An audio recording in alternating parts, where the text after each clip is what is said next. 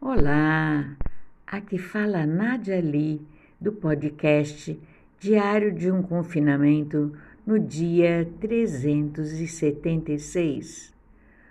Muitos dizem que a minha voz é bem estridente. Pode ser, mas hoje eu vou falar tudo mansamente.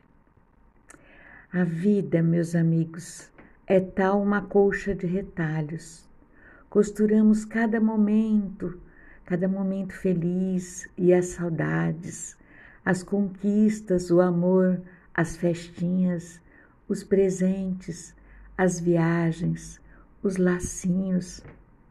São paisagens que retornam aos nossos olhos da memória, paisagens que minha amiga Sônia Brandão sabe fotografar como ninguém. São os ventos no rosto, os abraços recebidos, as mãos, sim, as mãos.